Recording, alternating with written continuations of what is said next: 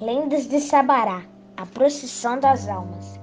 No século XVIII, uma senhora que morava na rua Dom Pedro II, uma das principais vias do centro histórico de Sabará, Maria Leocádia, mais conhecida como Dona Sinhá, era uma costureira solteira e sem família, que morava só em uma humilde casa.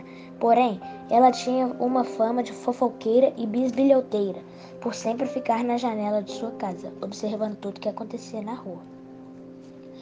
Na sexta-feira da paixão, à meia-noite, Dona Sinhá começou a ouvir uma movimentação vinda da rua. Para não perder o costume, logo abriu a janela para fuxicar o que estaria acontecendo naquela hora.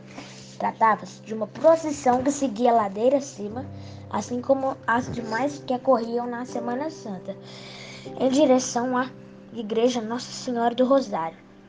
Os fiéis estavam vestidos de branco e todo o cortejo era liderado por um único indivíduo que segurava uma vela acesa e estava com roupas pretas.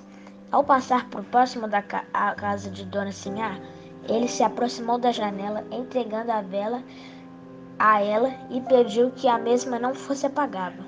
Ela retornaria para buscá-la no dia seguinte, sábado de Aleluia. Intrigada com o acontecido, a velha pôs a vela sobre a mesa e a apagou. Após acordar no outro dia, Dona Sinhá havia percebido que a vela não estava mais na mesa. No local onde ela havia deixado a vela estava um osso de dedo humano. Mesmo assustada com o que havia acontecido, ela esperou a procissão passar no dia combinado para entregar o osso ao homem de manto preto. Conforme prometido, à meia-noite, novamente o, corteiro, o cortejo passou pela ladeira e Dona Sinhá teve a chance de devolver o osso. Ao recebê-lo, o líder da procissão disse que aquela tinha sido a primeira e última vez que ela os veria pela janela. Dito isso, a procissão seguiu seu rumo.